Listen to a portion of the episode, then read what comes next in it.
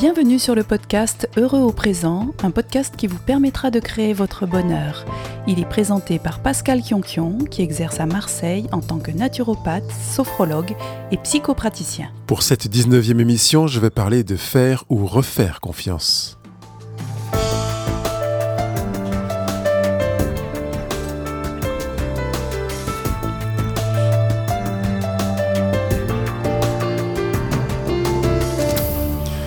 Bonjour à tous, c'est un plaisir de pouvoir parler de la confiance parce que je pense que nous avons vraiment besoin de, faire le point sur euh, certaines situations pour lesquelles notre confiance a été euh, mal menée, dirais-je. La confiance est attachée au verbe confier. Il est donc question d'une chose ou d'une personne que l'on remet à quelqu'un ou d'une chose ou d'une personne que l'on a reçue. Alors je voudrais commencer en parlant de la confiance en abordant ces deux dimensions, ce qui a été confié à quelqu'un comme ce qui a été reçu. Et vous savez que vous ne pouvez donner que ce que vous avez reçu. Dans le domaine de la confiance, cette règle s'applique également. Vous ne pouvez faire confiance que parce qu'on vous a fait confiance. Mais si on revient au tout début de la notion de confiance, la première fois que vous avez expérimenté la confiance, c'est davantage dans une capacité que vous avez eue à faire confiance parce que vous n'aviez pas le choix. À votre naissance, vous étiez dans une dépendance totale, aucune autonomie ou capacité pour répondre à vos besoins. Vous pouvez dire que le premier pas que vous avez fait sur la terre est un pas basé sur la confiance. Vous aviez besoin de quelqu'un pour vous nourrir, vous aviez besoin de quelqu'un pour vous habiller, comme pour faire en sorte que vous soyez propre, vous aviez besoin de quelqu'un qui entendait vos cris pour comprendre ce que vous vouliez dire. À partir de là, la notion de confiance s'est installée en vous. Votre première corde relationnelle était donc tissée à partir de la confiance. Vous avez appris peu à peu euh, que si vous ne faisiez pas confiance, vous seriez dans une insécurité quotidienne. Cette introduction nous permet de comprendre à quel point la confiance est capitale pour un humain. Elle régit ses relations des plus intimes jusqu'aux plus distantes. Il faut donc en tirer une conclusion rapide qui est que un humain qui a rompu le lien de confiance avec trop de personnes dans son environnement vit un propre handicap. Il est quelque part en déstabilisation psycho-émotionnelle et comportementale. Vous et moi avons besoin de la confiance pour construire, pour envisager l'avenir, pour relire le passé, pour aimer. Vous savez tout ça, mais vous avez perdu confiance. Vous avez besoin de réapprendre à faire confiance. Avant d'arriver à répondre à ce besoin, la question que je vous invite à vous poser est pourquoi pensez-vous nécessaire de recommencer à faire confiance? La réponse à cette question va être déterminante non seulement sur la rapidité avec laquelle vous arriverez à faire de nouveau confiance, comme sur la manière dont vous allez confier votre personne ou certaines choses à une autre personne de votre entourage. J'aimerais m'arrêter quelques instants sur les raisons qui font que vous avez une confiance que vous pouvez estimer comme euh, limité ou une difficulté à faire de nouveau confiance. La plupart du temps, les, raisons sont au nombre de cinq. Vous avez été trahi, abusé, violé, violenté ou déçu. Parfois, malheureusement, ça peut être plusieurs choses en même temps. Je ne dis pas que cette liste est exhaustive. Elle constitue cependant une base solide de ce qui fait perdre confiance. Elle pourrait d'ailleurs être réduite au nombre de quatre, pour une raison simple, c'est que le verbe violer et violenter a une étymologie commune. Ils viennent tous les deux du, du verbe vis en latin qui signifie faire preuve de violence sur ou contre quelqu'un. Ce qui apparaît évident, c'est que si vous ne voulez pas être de nouveau trahi, abusé, violenté ou déçu, vous en êtes arrivé à la conclusion qu'il était préférable de limiter la confiance que vous faisiez ou de la supprimer carrément. Euh, je pourrais formuler les choses autrement, ce qui donnerait, euh, vous avez choisi de ne plus confier votre personne à quelqu'un, ou de ne plus confier quelque chose à quelqu'un. Et pour rester dans l'approche étymologique, ce pourrait être une manière de ne plus être sous l'influence ou le contrôle de quelqu'un. Je vous rappelle que euh, faire confiance, c'est se placer sous l'influence ou sous le contrôle de quelqu'un. Rappelez-vous juste que la notion de mise sous influence ou sous contrôle n'est pas en lien avec un danger. Comme je l'ai dit tout à l'heure, votre démarrage dans la vie a commencé par cette capacité incontournable d'être sous influence ou sous contrôle de quelqu'un. La différence est dans le fait que par voie naturelle, les parents ont tendance à la bienveillance. Or, dans votre cas, vous avez vécu cette malheureuse et difficile expérience qui a été que une personne que vous aviez choisie pour qu'elle soit influente sur vous a profité de sa position pour vous faire vivre quelque chose qui ne respectait pas vos valeurs. Il me paraît important, avant d'aller plus loin, de m'assurer que vous ne vous sentiez pas coupable d'avoir choisi de vous mettre sous influence ou sous contrôle des personnes qui ont abusé de vous ou qui vous ont violenté, voire qui vous ont déçu ou trahi. Il est tout à fait normal, et c'est bien fonctionnel à l'inverse de dysfonctionnel, tout à fait fonctionnel d'être capable en tant qu'humain de se placer sous influence ou sous contrôle de quelqu'un en fonction des situations de vie qui se présentent devant nous. Quand vous allez chez le dentiste, vous n'avez pas la compétence pour vérifier que ce qu'il va vous faire correspond exactement à la nomenclature liée à la pathologie dentaire que vous avez. Vous êtes donc dans l'obligation de vous placer sous influence ou sous contrôle du dentiste. Cette situation se vit de la même manière quand vous faites vos courses, quand vous euh, amenez votre voiture chez le mécanicien, et même, même si vous avez été abusé, violenté, déçu ou trahi, vous avez de nombreuses preuves quotidiennes qui vous montrent que vous avez continué à faire confiance, c'est-à-dire à vous placer sous l'influence ou sous le contrôle de quelqu'un. Par exemple, quand vous faites le plein à la pompe à essence, vous ne venez pas avec une pipette pour vérifier que le carburant qu'il vous faut correspond bien à ce qui est écrit sur l'étiquette de la pompe à essence. La confiance est nécessaire pour la vie et le développement de la vie, et vous le vivez quotidiennement. Vous pouvez donc être rassuré sur une capacité qui est bien présente chez vous capacité à faire confiance. Vous avez donc uniquement réduit le champ de la confiance que vous attribuez à certaines personnes en fonction de certains domaines qui sont en lien avec celle ou celui dans lequel vous avez souffert. C'est attaché à votre instinct de survie. Et ça signifie que vous fonctionnez très bien. Mais en même temps, fonctionner par instinct de survie entraîne des facteurs qui nous limitent, qui vous limitent. Si vous viviez sur le plan alimentaire avec l'instinct de survie, vous feriez des stocks considérables de manière à vous assurer qu'il ne vous manque rien. C'est exactement ce que font certaines personnes qui ont vécu des privations pendant la guerre. Je connais une personne qui peut nourrir la moitié de son village quand je considère la taille de son garde-manger.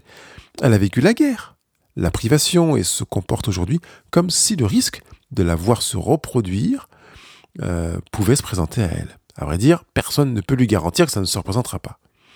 Et c'est comme ça que vous fonctionnez si vous avez été déçu, trahi, violenté ou abusé.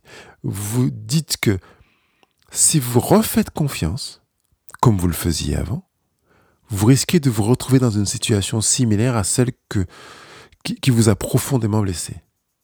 Sur le plan rationnel, c'est une possibilité que personne ne peut effacer. L'avantage du souvenir d'une blessure subie, et qu'il permet à la personne qui a souffert de mettre en place des garde-fous qui lui permettront d'éviter de se retrouver de nouveau dans une situation de, souffrance. C'est un phénomène réflexe d'autoprotection. Et si je prends la situation des attentats que nous vivons sur notre territoire depuis quelques années, cela permettra de le regarder de haut en prenant une certaine distance avec les souffrances qui sont peut-être les vôtres. Alors quand un attentat est perpétré, les autorités prennent des mesures de protection de la zone et des personnes qui ont été affectées par l'attentat. Mais elles vont au-delà en mettant en place un dispositif qui permettrait d'anticiper d'éventuelles récidives ou de duplication de l'événement attentat.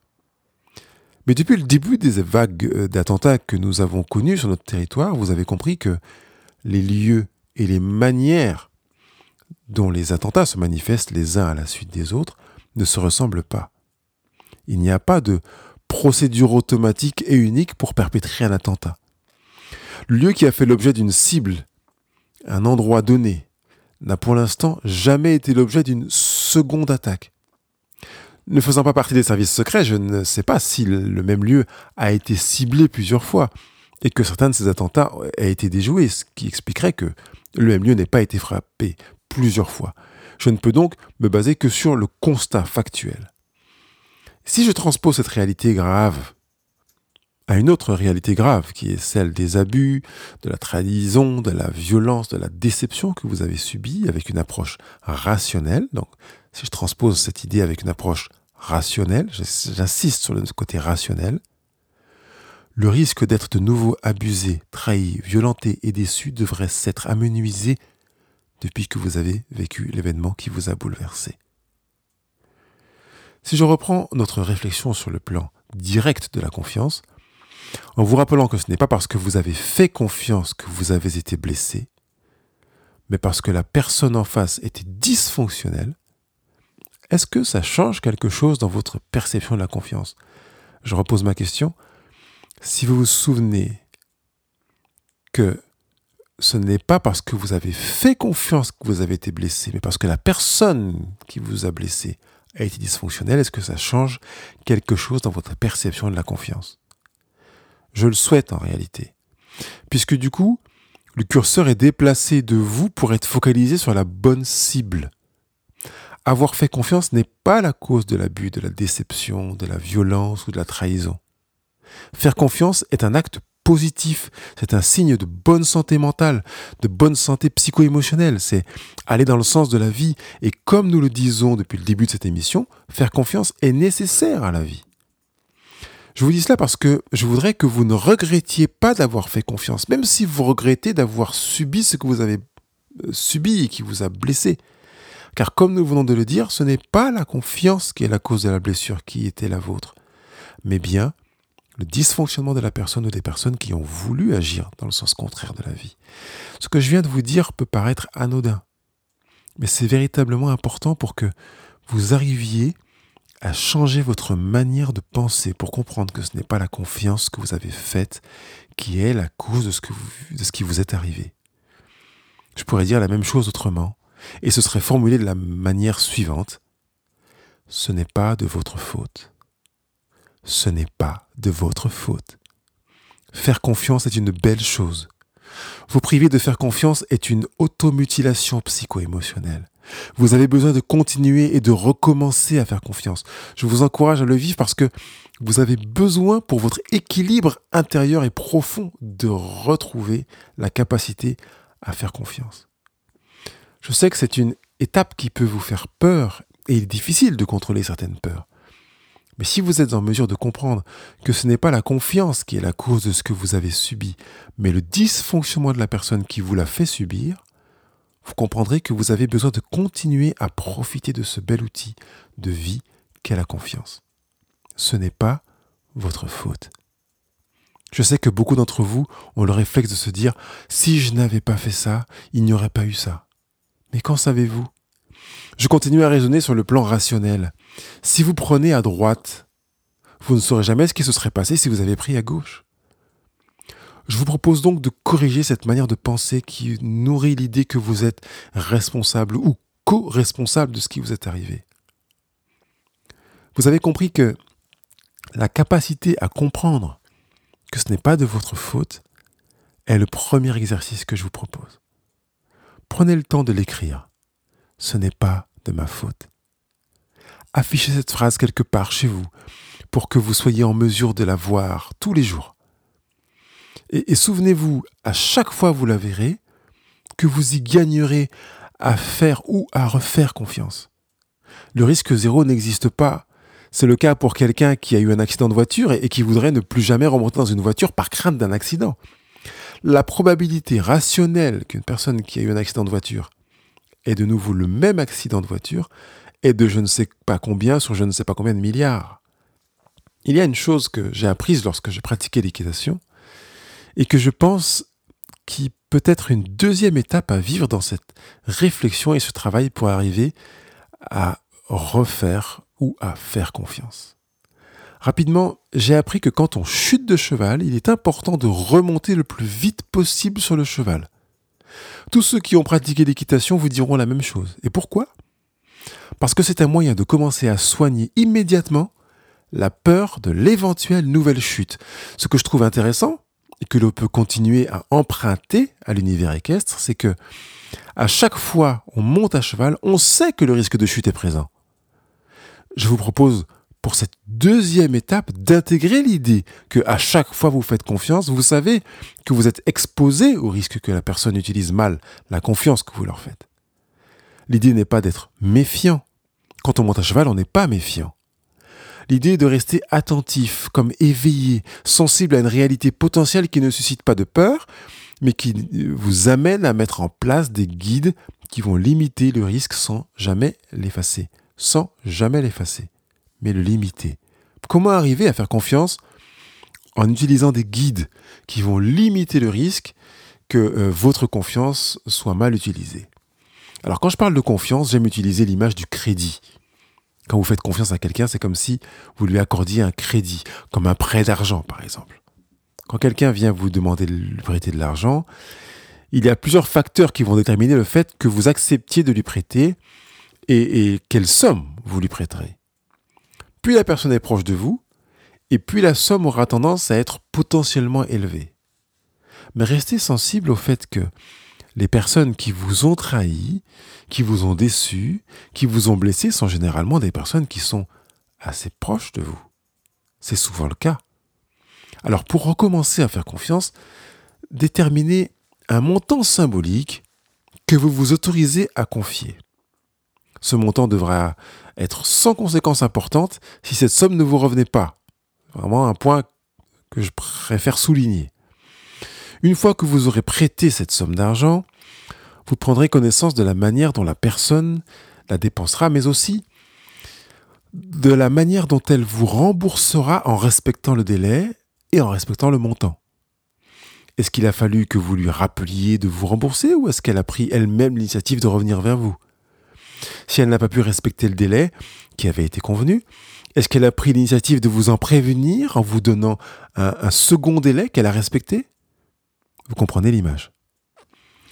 En fonction de la manière dont la personne a géré cette somme que vous lui avez prêtée, confiée, vous pourrez plus facilement à l'avenir savoir si vous lui prêterez de nouveau ou pas, et si vous lui prêterez autant, voire plus ou moins.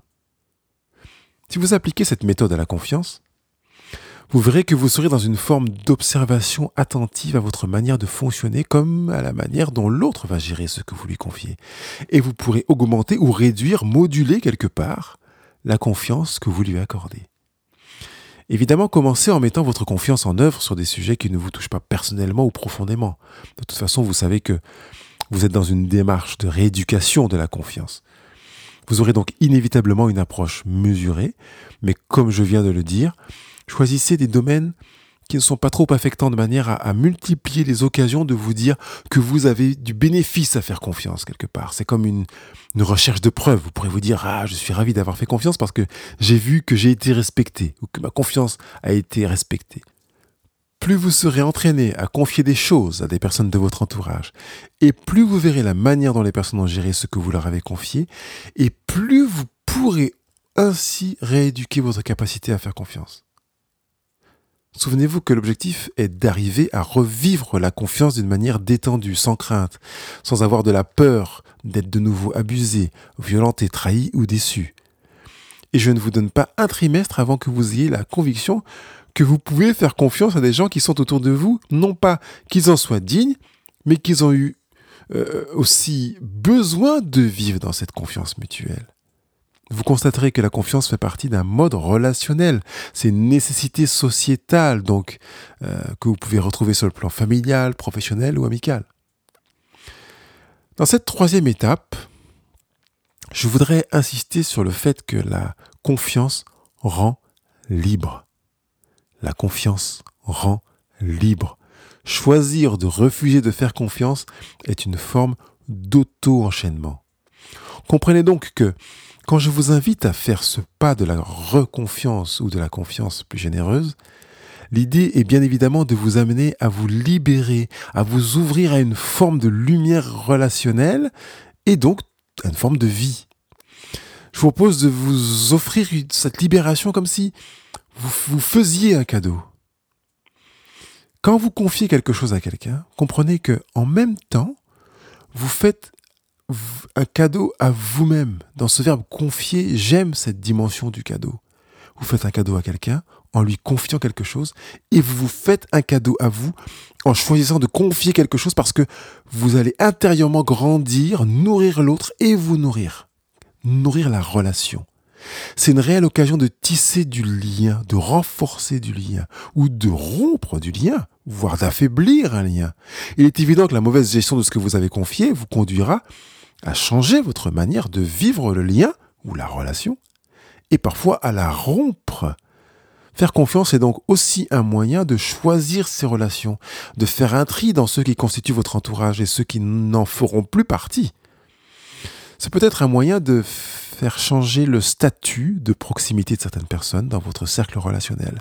Grâce à cet exercice, il est possible que vous éloigniez des personnes que vous pensiez proches de vous parce que la manière dont elles ont géré ce que vous leur avez confié a été bien en deçà de ce que vous étiez en mesure d'attendre.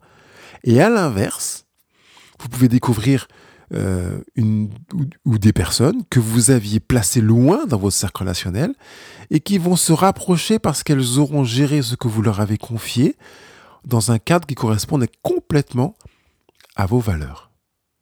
Vous avez sans doute noté que je mets la confiance en relation avec vos valeurs. Cela implique de savoir quelles sont vos valeurs, bien entendu. Je dis cela parce que je ne voudrais pas que vous attendiez des personnes auxquelles vous ferez confiance, qu'elles gèrent ce que vous leur confiez comme vous le voudriez qu'elle les gère. Ces personnes sont libres. Euh, ce qui paraît plus juste, c'est d'attendre que les personnes auxquelles vous faites confiance respectent ce que vous leur avez confié dans le cadre de valeurs et pas dans le détail de la manière d'utiliser ce qui vous, leur a été confié. C'est d'autant plus important donc au début de, euh, avant d'arriver à refaire confiance, de recommencer à faire confiance avec des éléments légers, sans grande valeur affective ou financière. Si on vous demande de prêter une somme d'argent pour un usage qui va à l'encontre de vos valeurs, vous aurez de la peine à dire oui. Si vous confiez la garde de votre enfant à une connaissance, donnez-lui un cadre de valeurs sur la manière euh, de lui parler, par exemple, sur l'usage des écrans, en expliquant ce qui vous motive à vouloir cette manière de vivre, donc on est dans un partage de valeurs, et présentez-le vraiment sous forme de valeurs c'est le moyen de permettre à la personne à laquelle vous faites confiance de rester libre dans le cadre de certaines valeurs et d'adapter ses actions et ses valeurs et pas de devoir respecter à la lettre les choses que vous lui avez demandé de faire ou de ne pas faire. Ça m'amène à un dernier aspect que je veux partager avec vous. Faire confiance est un choix de démaîtrise il est évident qu'une personne qui a souffert veuille maîtriser les circonstances pour éviter que tel ou tel événement ne se reproduise. Mais je rappelle et rappellerai que personne ne peut maîtriser les événements. Ce n'est pas votre job. Par contre, vous pouvez vous maîtriser vous. Ça, c'est votre job. Entrer dans cet univers de la confiance qui est inhérent à la vie est un moyen de replacer l'humain dans sa réalité humaine. Humain qui a besoin de faire confiance, et qu'on lui fasse confiance, et humain qui accepte d'accueillir les événements en choisissant ce qu'il en fera sans chercher à les maîtriser. Je vous souhaite une bonne semaine en vous demandant instamment de faire confiance encore et encore. C'est un peu comme si je vous disais aimez-vous encore et encore. Allez, bonne semaine. Bye bye. Vous avez aimé ce podcast, pensez à laisser votre avis sur iTunes ou YouTube. Vous pouvez aussi laisser des commentaires, poser vos questions ou prendre rendez-vous avec Pascal pour être accompagné individuellement ou en groupe sur le site heureuxauprésent.com. Abonnez-vous sur iTunes pour ne manquer aucun épisode publié chaque vendredi et partagez ces podcasts avec vos connaissances en quelques clics.